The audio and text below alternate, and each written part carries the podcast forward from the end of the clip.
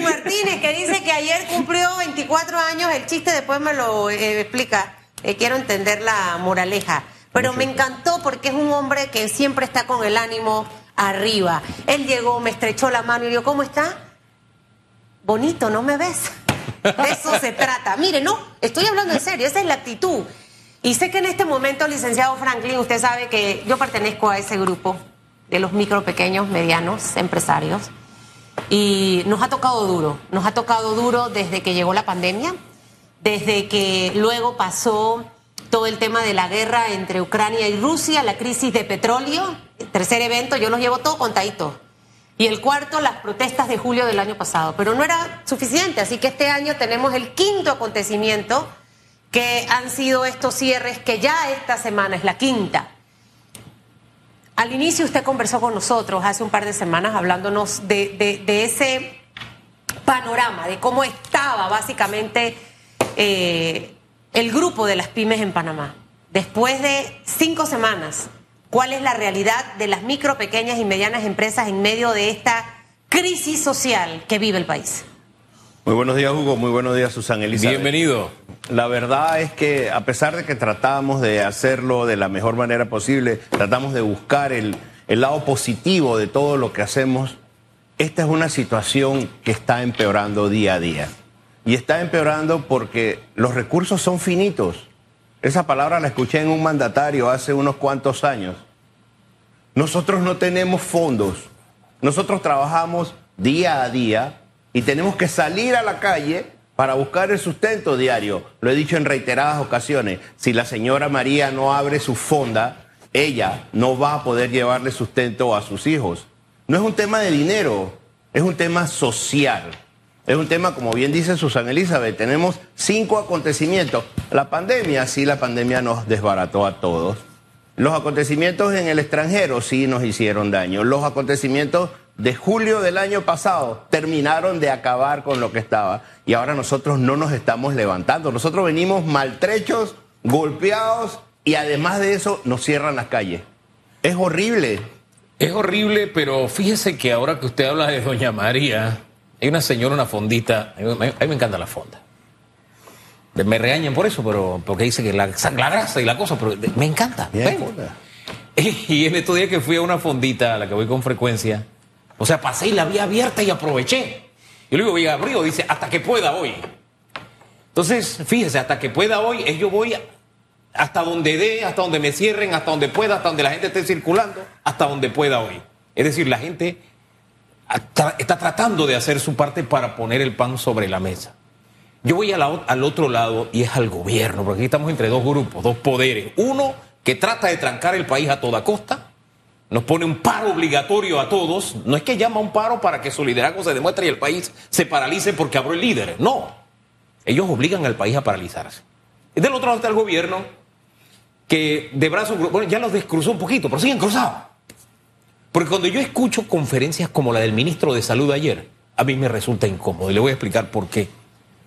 Fíjese la diferencia y es lo que le quiero poner sobre la mesa de cómo la señora de la fonda dijo hasta donde pueda, ella está haciendo lo que puede. Mire el gobierno. A decirnos la cantidad de citas que se han perdido, los millones, etcétera, etcétera, pero no hace lo que puede. Y ahí está el detalle, como diría Cantinflas. No llega hasta donde. ¿Cómo es posible que el oncológico se haya inundado hace unos días y yo no haya tenido la capacidad de mandar una retroexcavadora, lo que sea, para desviar las aguas para que no se volviera a inundar ayer? Te parece una tontería, pero si el gobierno se pusiera a hacer lo que puede, que mucho lo que puede hacer, tendríamos otro ambiente. Así como esa señora hace lo que puede. Hombre, el llamado al gobierno que haga lo que puede y no solamente puede, debe, es necesario. ¿No le parece a usted? Mi mensaje es claro. Nosotros no estamos ni a favor ni en contra de ninguno de los dos bandos. Nosotros sabemos perfectamente bien que si nosotros no llevamos el sustento diario a nuestro hogar, vamos a subir. Y no solo es la señora de la fonda, allá en Tierras Altas, y lo vemos todos los días. Hay personas que están preocupadas porque se están perdiendo los productos. Nadie está preocupado por el jornalero que tiene que ir en la mañana a buscar el sustento diario para llevarle comida a sus hijos. Nadie está preocupado por el trabajador del agro a nivel nacional, por el trabajador de la microempresa. O sea, ya, ya debemos dejar el mensaje de que las empresas, no, ya las empresas están dicho en buen panameño, arruinadas.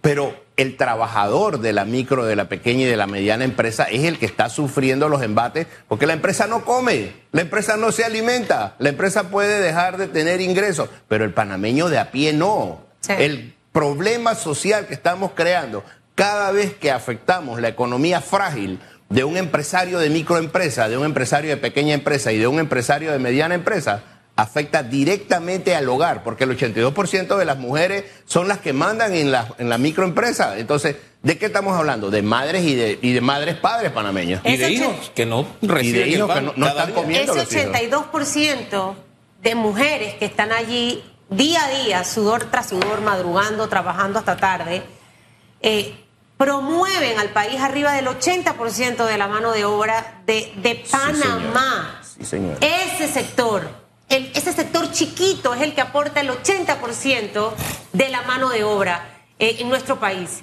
Y ese sector tan chiquitito, esa que vende la, la fritura, que compra Celestino, el que está en el semáforo, el que tiene el cafecito, el que tiene un barcito, un restaurante, eh, eh, todos esos negocios, salones de belleza además, son los que aportan arriba del 67% del Producto Interno Bruto de la economía de Panamá. Y si ese sector se afecta, estamos hablando de que muchas de esas personas que hoy quedan sin trabajo, ocurre lo que usted acaba de decir, que no van a tener que comer de qué vivir, tienen que pagar sus préstamos, sus hipotecas, eh, eh, pagar las escuelas. El lote en este momento de la micro, pequeña y mediana empresa, eh, señor Franklin, ¿cómo está? Ya venía golpeado, pero mire que somos tan bravos los panameños que cerramos el negocio y después replanteamos y volvemos y, y nuevamente, ¿no? Porque ese es un, un fenómeno que se da. Mientras unos cierran, vienen las oportunidades de emprender y ese que emprende luego se convierte en un micro, pequeño y mediano empresario. Ese lote, ¿cómo está en este Esa momento? es nuestra realidad, Susana Elizabeth. Nosotros iniciamos, emprendemos, si fracasamos nos reconvertimos y vamos adelante. Pero tenemos varios conceptos que no están siendo utilizados de la manera correcta. Y discúlpame por corregirte, no es ese pequeño sector, es el más grande que está conformado por una multiplicidad de empresas micro. Las empresas son micro. Lo que pasa por es eso que yo la- corrijo, El empresario no. el empresario no. Lo digo en el sentido, usted tiene que estar más clarito que yo, que a las pymes aquí no les paran bola. O sea, esa es la realidad. Y ese, ese sector que pueden ver, por eso lo dije con ese sarcasmo, pequeño, en realidad no es pequeño, es el que te produce 80% de mano de obra y el 67% de Producto Interno Bruto.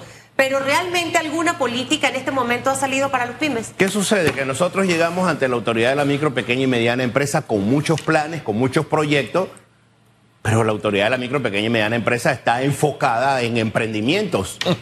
Cuando eso- llegamos al Ministerio de Comercio e Industria y le presentamos planes y proyectos al ministro de Comercio e Industria, nos dice que el ente rector es AMPIME. Entonces somos el sector más productivo, que tiene la mayor empleomanía y el más desprotegido. Estamos totalmente desprotegidos. En este momento, con cinco semanas, alguna política dirigida a este sector para alivianar lo que se está dando. Usted va a los centros comerciales y los kioscos que usted ve en el medio, muchos, la mayoría están cerrados, no están ocupados. No. Usted pasa por plazas donde hay centros eh, eh, de mm, negocios y, y- están cerrados. O sea, ¿qué, ¿qué política en este momento, en realidad, en estas cinco semanas, señor Franklin, ha- ha- se ha dado? Y si no se ha dado, ¿qué necesitamos para los pymes en este momento, luego de cinco semanas de estar de cierre? Al- alguna, ¿Alguna política de ayuda? No de subsidio, pero de ayuda. En lo que va de este gobierno y de muchos otros con los que hemos conversado, no existe un plan en la banca nacional, un proyecto destinado a la empresa micro, a la empresa pequeña o a la empresa mediana. Si tú, Susana Elisa, le llegas con los papeles de tu empresa a pedir un préstamo a cualquier entidad financiera, como yo sé que lo has hecho, tienes Ya que... me lo dieron.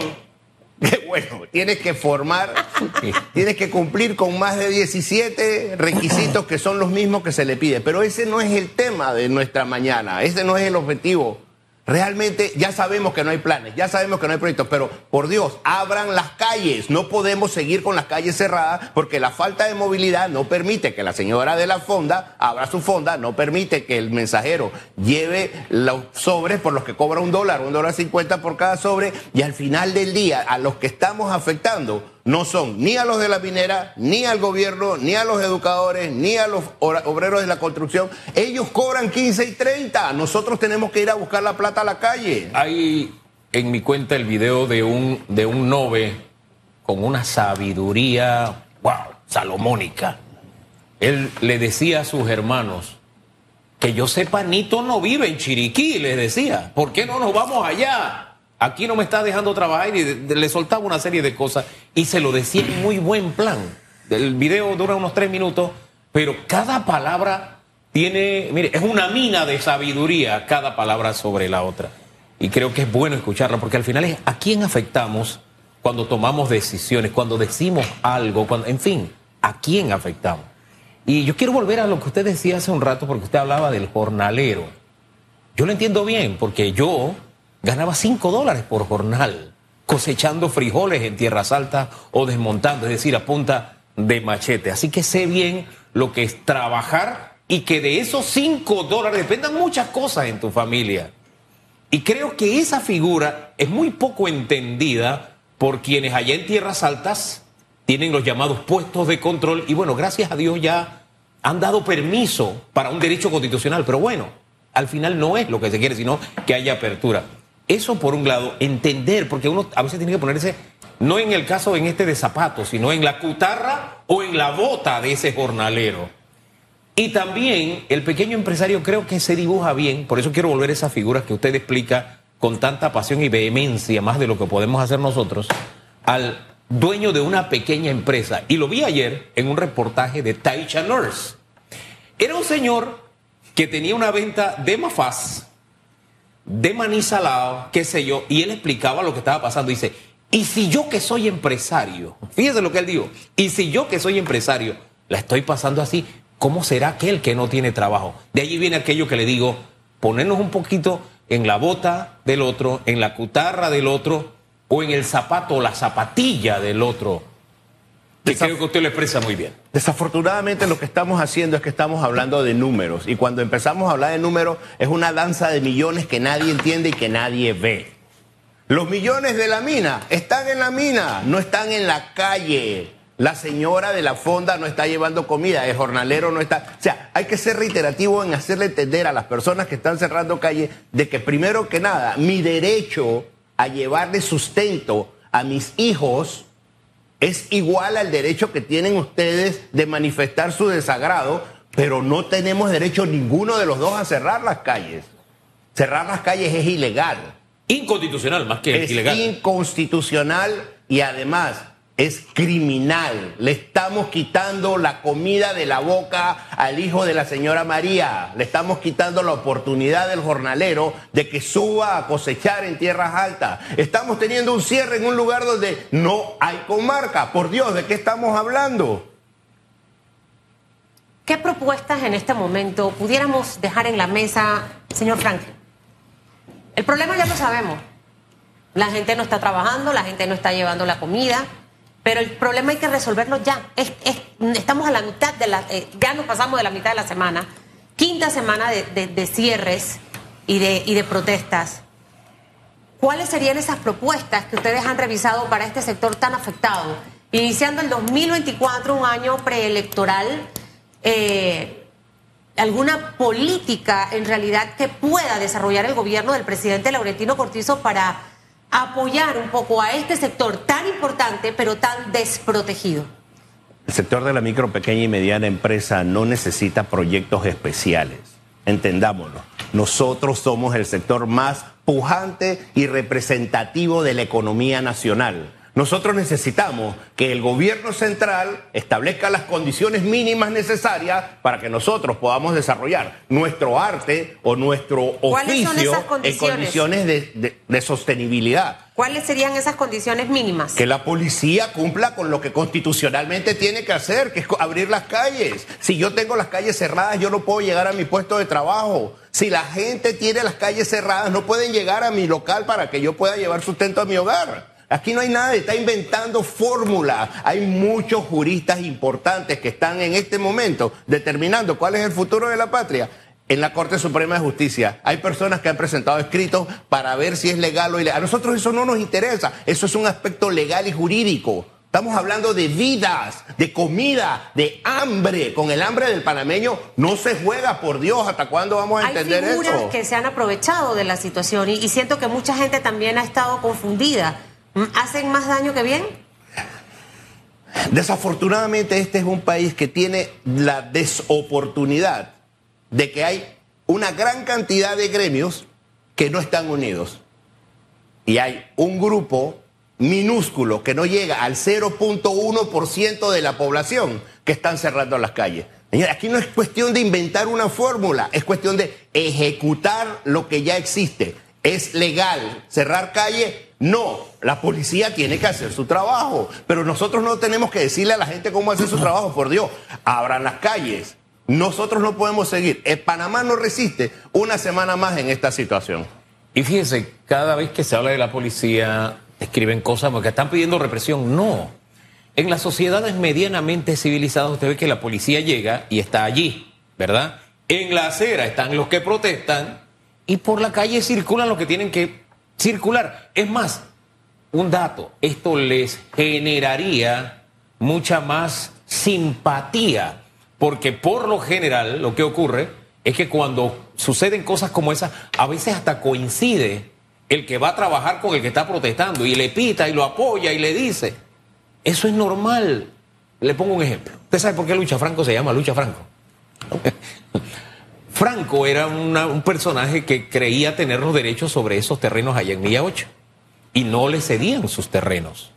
Al contrario, estaban pasando cosas raras.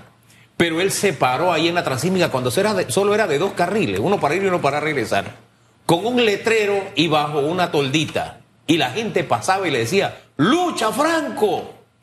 Entonces él sirvió de referencia por mucho tiempo para la gente que decía, y tú no, yo pasé, paso por ahí por donde lucha Franco. Y al final el área se llama lucha Franco. Al final a Franco se le dieron sus derechos. Y eso es lo bonito de la historia. Que eso de que no, si aquí no se protesta y se vandaliza y se, y se es violento, porque cerrar una calle es un, es un hecho violento, no, no recibes una respuesta. No, no es cierto.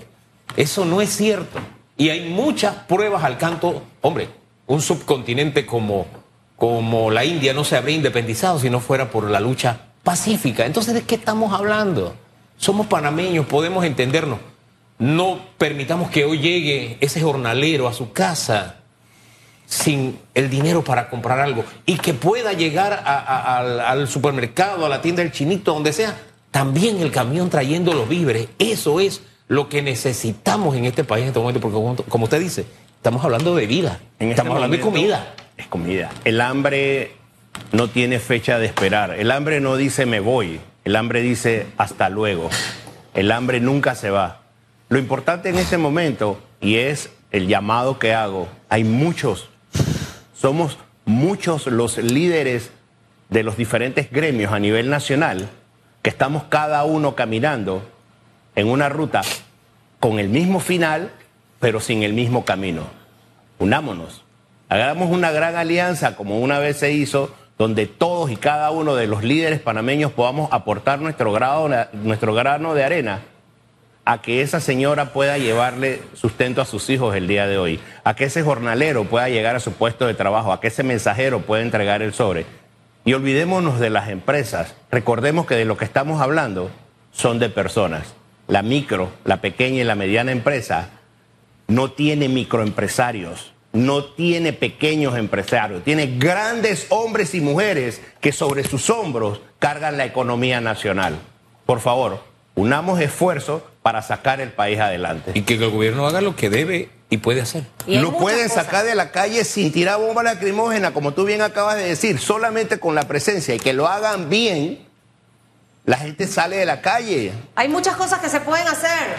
Y bien. Uno, y no depender nada más en, muchos aspectos del gobierno que tienen gran parte.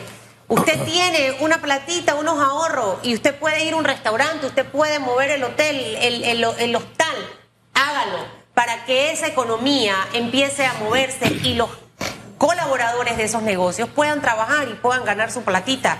Siento que hay políticas económicas, Carlos Araújo es brillante en ese aspecto, que pueden en este momento revisarse eh, para el sector de las pymes, quizás en temas de moratorias, con pagos de impuestos, eh, eh, con ADGI. Hay muchas opciones porque sí se necesitan.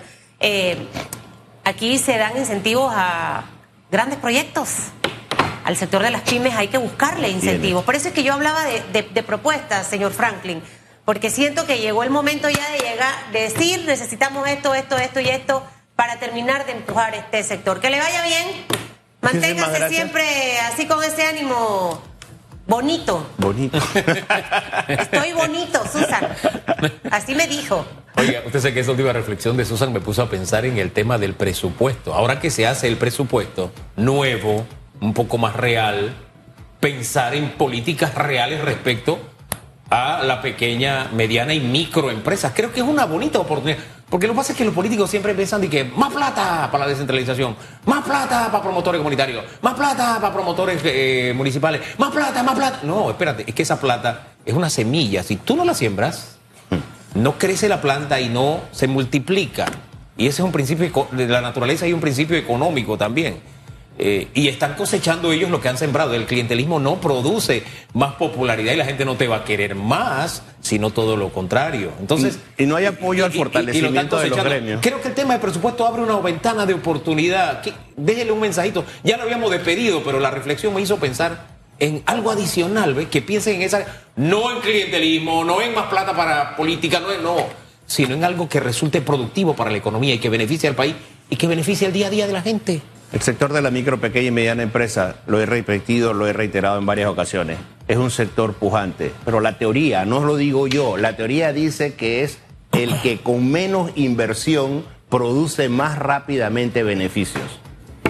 Fortalezcamos a los gremios. Los gremios están totalmente, no existe absolutamente nada que tenga que fortalecer a los gremios. Pero al final del día me quedo con un mensaje muy importante si no nos unimos como gremios, no vamos a salir adelante. Estamos todos en la misma ruta, mas no todos estamos caminando el mismo camino. Caminemos el mismo Sí. camino por un mejor Panamá. Señor Franklin, que le vaya bien. Me quedó como de, como de película, ¿no? Sí, sí.